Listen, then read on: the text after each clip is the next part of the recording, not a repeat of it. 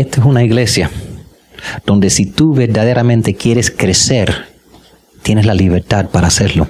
Y un día, cuando esta iglesia rompa las paredes y tenga un increíble alcance, ustedes van a tener la satisfacción de haber sabido que fueron parte de ese proceso desde el principio. Si Dios verdaderamente te ha tocado para hacer una diferencia, estás en el lugar correcto, donde verdaderamente eres una persona individual, especial, indispensable, y cuando no estás aquí, tu asiento va a quedar vacío.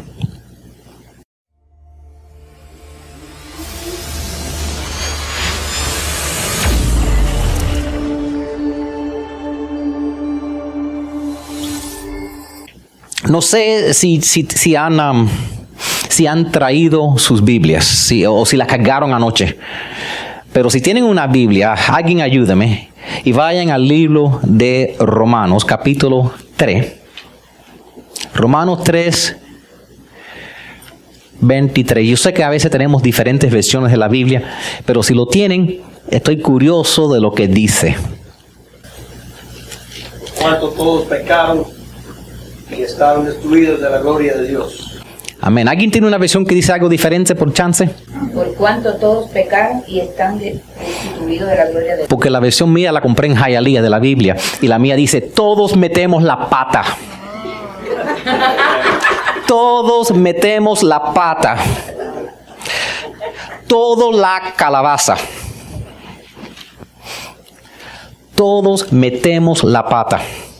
La razón que hace falta construir un puente y que los quiero animar que construyan un puente es porque todos metemos la pata. Eso es lo que dice Romanos 3:23, por lo menos la versión que compré yo en el flea market de Hialeah. ¿Ok? Todos metemos la pata. Bien metido. El diccionario dice que la definición de un puente es persona o cosa material o inmaterial que sirve para poner en contacto o acercar dos cosas distintas. Mira la imagen en el frente de sus programas. Eso es un puente. Un puente es necesario cuando hay un abismo, un espacio, un valle entre dos áreas. Y eso no, y no tiene que ser algo geográfico. Porque según Romanos 3:23, como todos metemos la pata, a veces hay valles en nuestras vidas. Hay valles que ocurren en nuestras relaciones. Hay valles que ocurren en nuestra comunicación espiritual con Dios. Hay valles que ocurren. Y si hay una cosa que quiero que lleven hoy es que quiero que consideren que cada uno de nosotros estamos llamados para construir un puente. Yo no sé cuál es el puente que tú necesitas construir, pero sé sé que hay un puente que si abres los ojos que tú puedes construir. Mira, nosotros tenemos, estamos llamados para ser diferentes. Estamos entrando en los, los, días festivos, así se llaman ahora. Antes eran las navidades y eso, pero ahora son los días festivos, porque no, es politically incorrect. Tú sabes, son los días festivos. Ahora viene Thanksgiving, que se hace puesto ser el día de acción de gracias a Dios, ¿verdad? Y para alguna gente es el día que llegan los suegros, o el día que llega la familia y el tío loco, y cuándo se van a ir. Qué bueno que llegaste y cuándo te vas.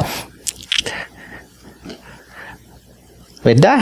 El primer día, ¡ay, qué alegría! El segundo, ya están apestando un poco. Y tercero, oye, ¿y, y no hay un vuelo más temprano? A veces pasa así. Hay veces hay personas, yo sé que dicen, no, no, no, no, no, no, no, pero hay veces hay personas que están distantes por una razón.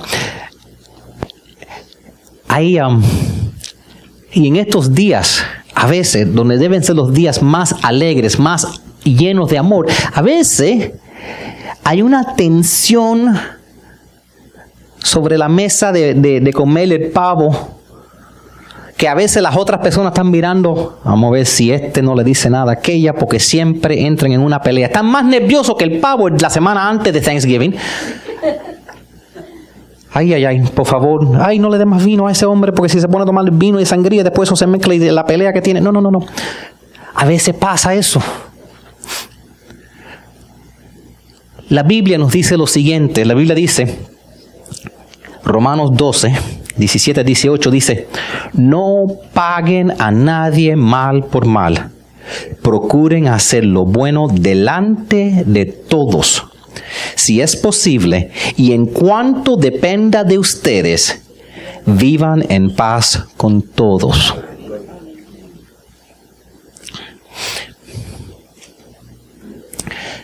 Yo creo que durante estos tiempos festivos tenemos oportunidades para construir puentes.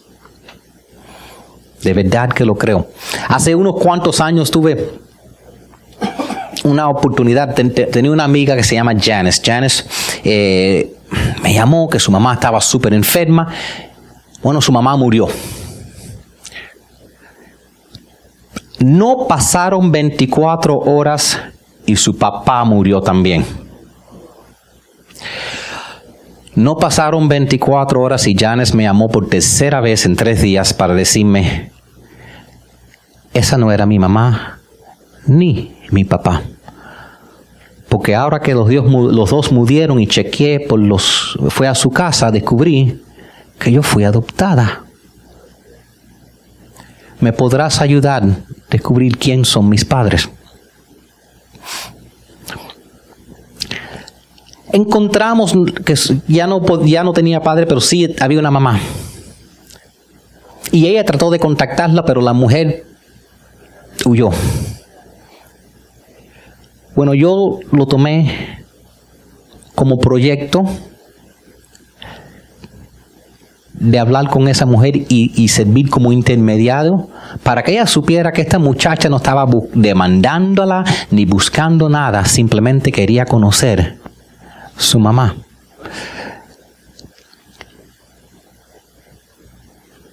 Hoy en día son así de cercana, porque la mamá pensaba que jamás iba a ver esa niña que dejó. Y la hija, después que perdió su mamá y su papá, es como si Dios le dio otra mamá. Y yo tuve la bendición de poder haber ayudar construir ese puente entre ellos. Y nosotros estamos llamados como seguidores de Cristo a construir puentes.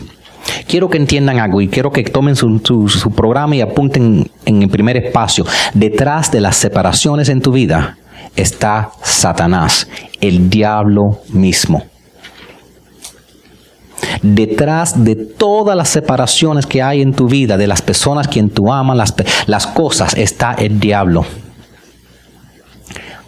El diablo es el que quiere separarte de ese hermano, quiere separarte de tus padres, quieren causar problemas familiares durante estos tiempos que deben ser tan lindos. El diablo es el que siembra esa discordia. La Biblia nos recuerda porque nuestra lucha no es contra sangre y carne, sino contra principados, contra potestades, contra poderes de este mundo de tinieblas, contra las fuerzas espirituales de maldad en regiones celestiales. Traducción, porque la, como dije, Hialeah Bible compré yo. La mía dice, cuando tu tío te enfrenta a ti pelea contigo, no está peleando, no es tu tío quien tú estás peleando con, es el diablo que cogió una piedrecita y la tiró y se escondió detrás de él. Cuando, te, cuando Lázaro se pelea con Elizabeth, quien ama, es porque el diablo le dijo en la oreja, oye, él cree esto. Y después le abrió en la oreja de ella, oye, ella piensa esto para que los dos, oye, me dijiste hoy, no me dijiste hoy que estoy linda. ¿Qué? ¿Estoy fea? ¿O tienes otra? Así pasa. Así pasa. ¿Entiende? El diablo es el que tira la piedra y se esconde. La Biblia dice que el diablo solo viene para robar, destruir y matar. Él no quiere que estés feliz. Él no quiere que la familia estés en armonía. ¿Qué es lo primero que vemos en la Biblia que Dios hizo después que estableció los siete días de crear todo? Lo primero que Dios hizo es unir a un, hombre y una mujer en la tierra. Y lo primero que el diablo hizo fue separarlos. Tuvieron hijos y ¿qué hizo el diablo? Separarlos. Eso ha sido el plan de Dios, porque no hay nada en esta tierra que resplandeje lo que hay en el cielo, por lo que Dios es invisible, tú no lo puedes ver. La Biblia dice, Dios, no es que Dios tiene amor, Dios es amor. Entonces lo que más resplandeja en esta tierra, Dios y la comunión que hay entre Dios el Padre, Dios el Hijo y Dios el Espíritu Santo es cuando hay una familia unida. Y si el diablo puede partirla, perfecto, perfecto. Porque a la gente le encanta decir, si los cristianos se divorcian tanto como los, como los no creyentes. ¿Verdad? 50%.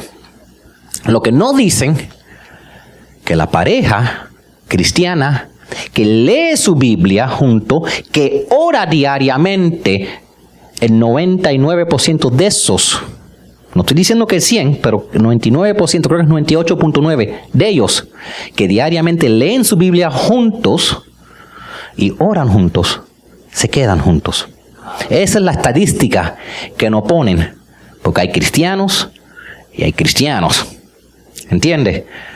Simplemente, simplemente porque estés dentro del edificio no quiere decir que el que no, y, dentro de la casa de Dios no quiere decir que Dios está dentro de ti. Y eso es lo que quiero, es que salgan aquí lleno de Dios y salgan aquí diferente. Apunten un punto muy importante que quiero que se lleven. No debemos fácilmente ser ofendido. No debemos ser ofendido fácilmente. No debemos fácilmente ser ofendidos. Nosotros, al ser cristianos, nos hacemos targets. Es como si en nuestra espalda hay un ciclo para que el diablo le tire las flechas a nosotros. Hay muchas razones que la gente se ofendan. Una de ellas puede que sea, ¿sabe una manera que, somos ofendidos? cuando alguien nos ignora. Ay, a mí me odia este, yo odio a este. Tú quieres. Yo sé que no soy el, único que te molesta cuando alguien no, te, no te contesta las llamadas, no te habla. ¿Ok? No, no, tú quieres, tú quieres, tú quieres castigarme, no me contestas el teléfono. Ya me mataste. Eso es una manera de ignorar, de, de ofender a alguien, ¿verdad? Que somos ofendidos cuando alguien nos ignora hola, ¿cómo está? Y siguen caminando.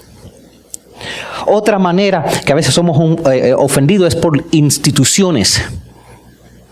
A veces llegamos, estamos en un lugar, algo pasa, y dice, bueno, pero las reglas de este lugar dice que tengo que atender a esta persona primero, o, por cuenta de esto. ¿Pero por qué? Y a veces hay reglas institucionales que nos ofenden. A veces somos ofendidos por iglesias. Es verdad diablo le encanta ofender personas en la iglesia. ¿Sabes por qué? Porque si te vas de la iglesia, ahí te quedas como una ovejita extraviada. Y ahí el diablo tiene una 100% oportunidad de ir detrás de ti. Yo le digo a la gente, ¿tú quieres, tú quieres enfrentarte con el diablo? Toma el día libre, un, par de días libre, quédate en tu casa, coge tu agenda y déjalo vacía. Cuando el diablo vea que no tienes nada que hacer, se va, se va a solo aparecerte en tu día. No hay nada como tener nada que hacer para que el diablo se aparezca en tu vida. El Señor nos llamó para ser útil. No puso a Adán en el jardín de Edén y dijo, tranquilo, que es el paraíso, no tienes que hacer nada. Y dice, no, no, no, no. Dale nombre a todos los animales. Cuida de ellos. Cuida de todo esto. Estás encargado. Siempre hemos tenido un propósito. ¿Tú sabes cuando la gente se muere? Típicamente, estadísticamente, yo trabajo por el sistema escolar. ¿Sabes cuando la gente se muere? Rápidamente después que se jubilan. Rápidamente después que se jubilan la gente se mueren porque ya no tienes nada que hacer, ¿para qué levantarte? Tú quieres vivir más tiempo, cómprate un perro, un gato, una cotorra o cuida el nieto. Porque cuando te quieres, es que ya, ay, me quiero morir, ay, está llorando el estúpido perro ese. Ok, te llevo al, perdón. Pero tienes que llevar el perro a usar el baño y entonces no te puedes morir. Tienes que algo que hacer. Tengo que parar de ir a Jayalía tanto. Ahora, pero es verdad. Estadísticamente dicen que alguien tiene un animal, la persona no se puede morir porque tiene que cuidar del animal. ¿Por qué tú crees que los viejitos se mueren tan rápido cuando, muchas veces cuando una pareja que lleva 50, 60 años juntos, a veces se va uno porque dice, bueno, ya no tengo nada que hacer, no tengo que cocinar, no hay que limpiar la casa. Estamos hechos para tener propósito en nuestra vida. Pero a veces se nos olvida eso que Dios nos creó. Y, tú, y entre los propósitos que tenemos, uno de ellos es construir puentes activamente. Activamente construir puentes. ¿Tú sabes por qué te menciono eso? Porque otra manera que a veces somos ofendidos es cuando nos hacemos a sentirnos insignificante. Insignificante. Yo sé que, yo sé que a veces por eso, por eso les mencioné de la iglesia. En esta iglesia pequeñita, todo el mundo es significante. A veces uno puede estar en una iglesia grande. Yo he estado en iglesias grandes. Tienen mucho que ofrecer. Yo he sido parte, pero, pero a veces la razón que yo me acuerdo la primera vez que dejé una iglesia grande es porque me di un día cuenta, un día que entré y salí y nadie se dio cuenta. Y digo, wow. Eso, eso, eso puede ocurrir. Y yo era una persona que era activa. Y entonces, eso a veces nos ofende, es sentirnos insignificativos. Y gente nos pueden hacer sentir insignificativo. La otra manera que a veces podemos ser ofendidos es, no, a veces si alguien dice, estúpido, nos ofende, feo, o como a veces me dicen, viejo. Como me cae eso, come on, me, me digan viejo simplemente porque tengo 50 años. Se me había olvidado ya. Pero a veces la gente nos ofende porque nos dicen cosas. ¿Verdad? Y entonces, todas estas son maneras que somos ofendidos, pero nosotros estamos llamados por Cristo para crear puentes. Quiere decir que nosotros a veces tenemos que tener la piel un poquitico más gruesa y poder aguantar insultos, que alguien le dé preferencia a otra persona. Porque déjeme ayudarte a entender lo que es lo que pasa cuando nos ofendemos. Y yo como hablo con mucha gente, jamás he ido a hablar con alguien. Vamos a decir, vamos a decir que Felicia tuvo una, una pelea con alguien. ¿Cuántos ¿Cuántos piensan que si yo me siento con ella me va a decir, bueno, pastor, esto es lo que pasó? Yo me levanté de mal humor, entonces lo mandé para... No, me va a decir eso, no dice, no, mira lo que me hizo a mí. Todo el mundo es la víctima de por alguna razón. Jamás he hablado con, con alguien que me diga, no, no, no, no, fui yo. Siempre fue la otra persona. ¿Tú sabes por qué? Porque vemos, la Biblia dice que vemos el mundo por lentes nublados y vemos el mundo de nuestra perspectiva. Tú llegas a un hospital, llevas ahí tres horas esperando en el emergency, ¿ok? Y dejan pasar personas, dejan pasar personas, dejan pasar personas. Esto no es, esto, ¿cómo va a ser esto? Ahora, es porque es tu perspectiva, porque llevas tres horas esperando. Si fueras la persona que vino con un ataque de corazón y, te, hacen, te, dejan equipear tu mundo porque te vas a morir, ¿verdad? Entonces tuviera una perspectiva diferente. Y a veces eso es lo que pasa, que solo vemos el mundo de nuestro lugar y si pudiéramos ponernos en los zapatos de otra persona, viéramos el mundo diferente. Y estamos llamados para hacer eso, para eso es parte de construir un puente.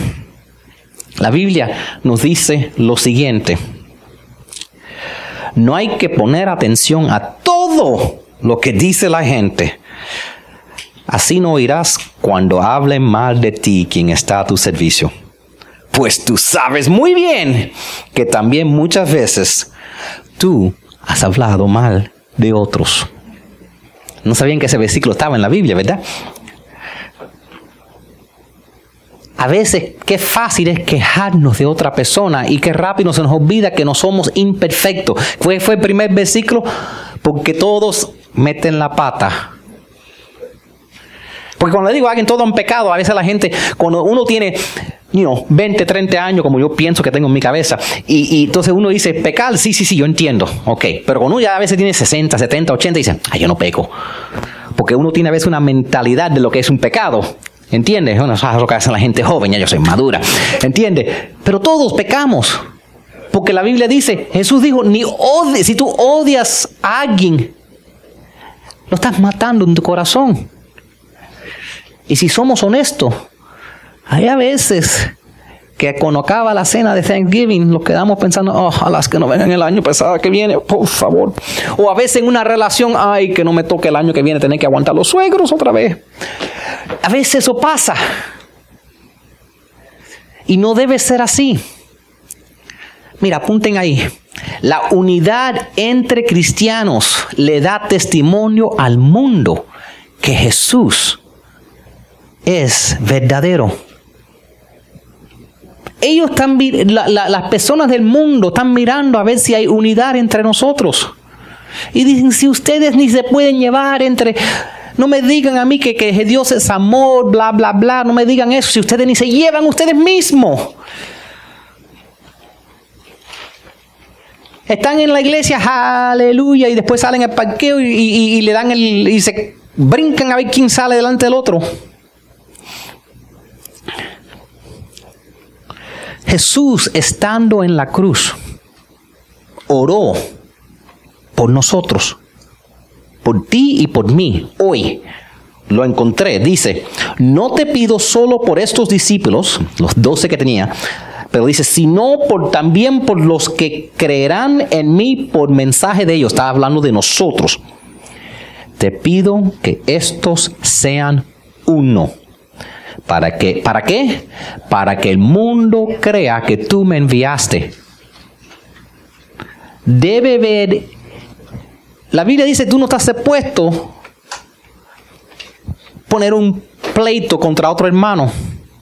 Fajarte con tu hermano.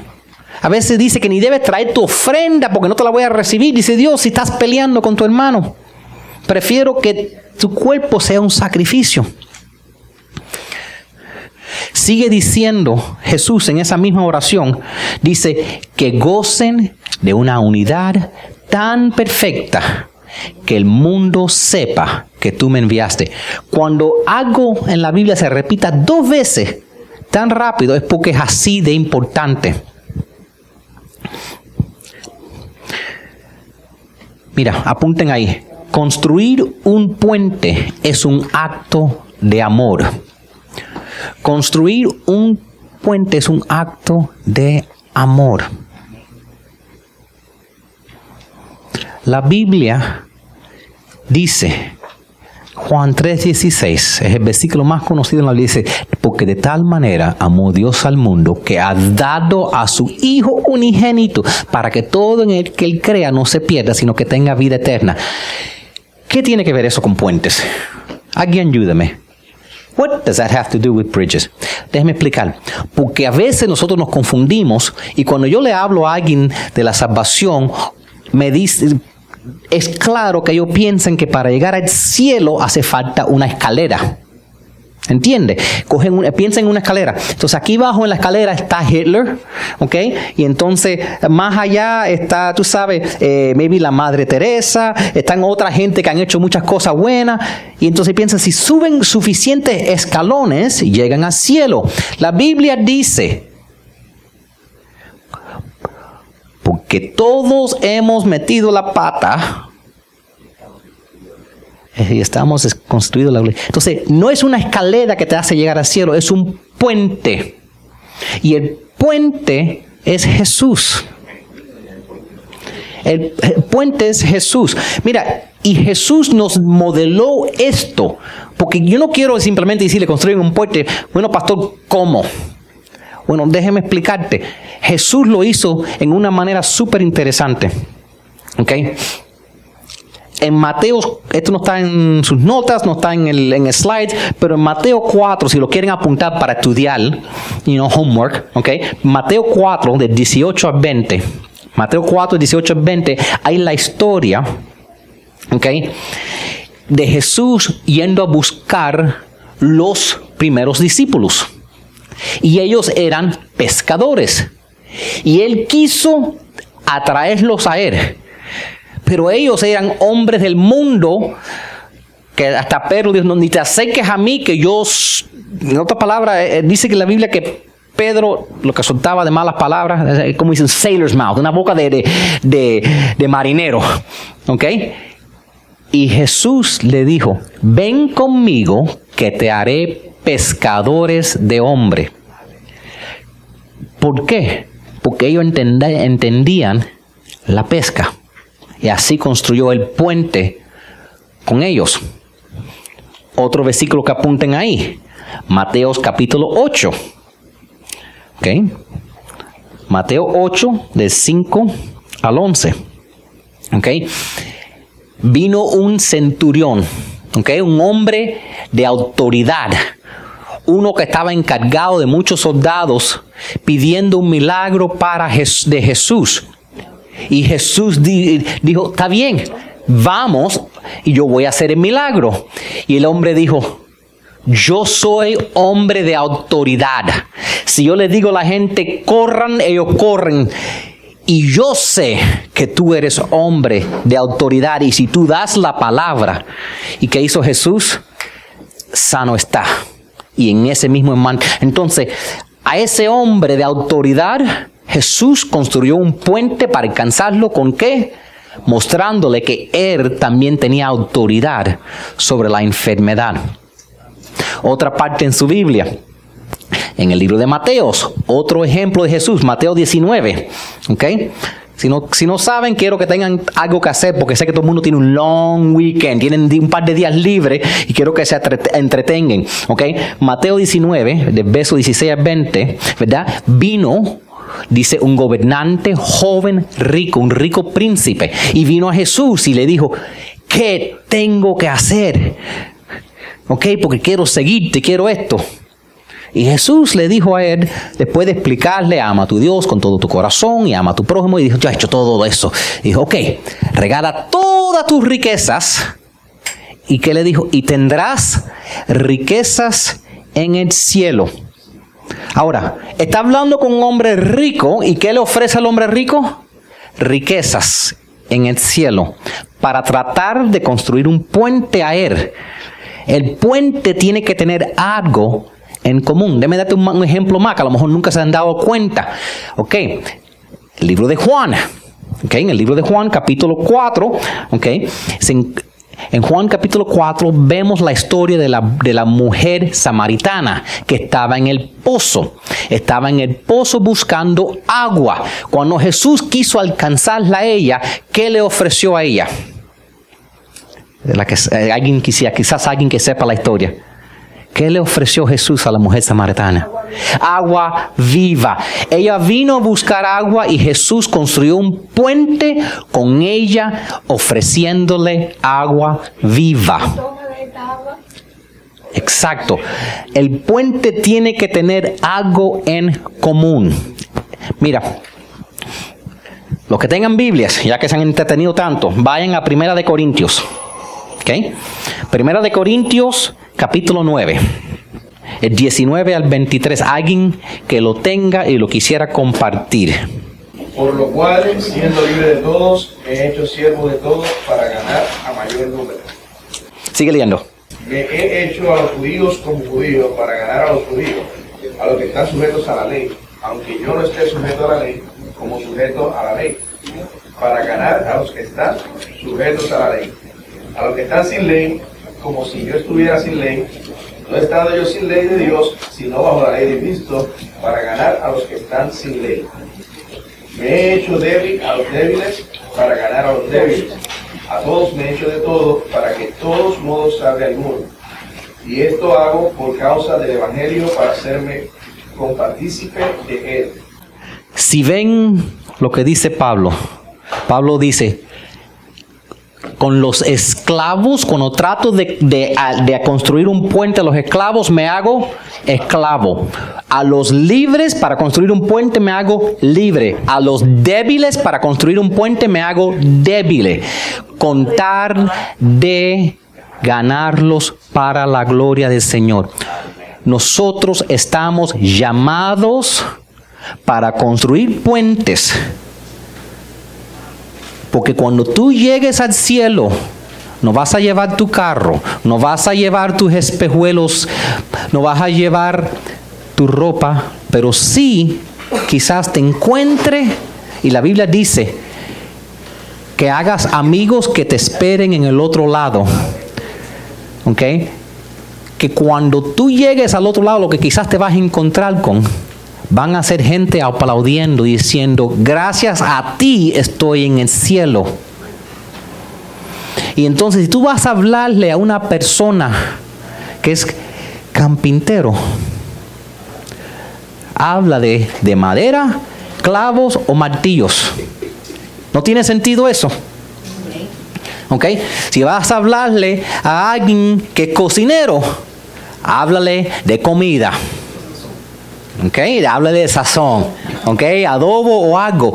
Porque tenemos que a- tratar de hacer eso. El último espacio que quiero que, que llenen ahí, que es la número 5, es cuando tú construyes un puente, serás bendecido.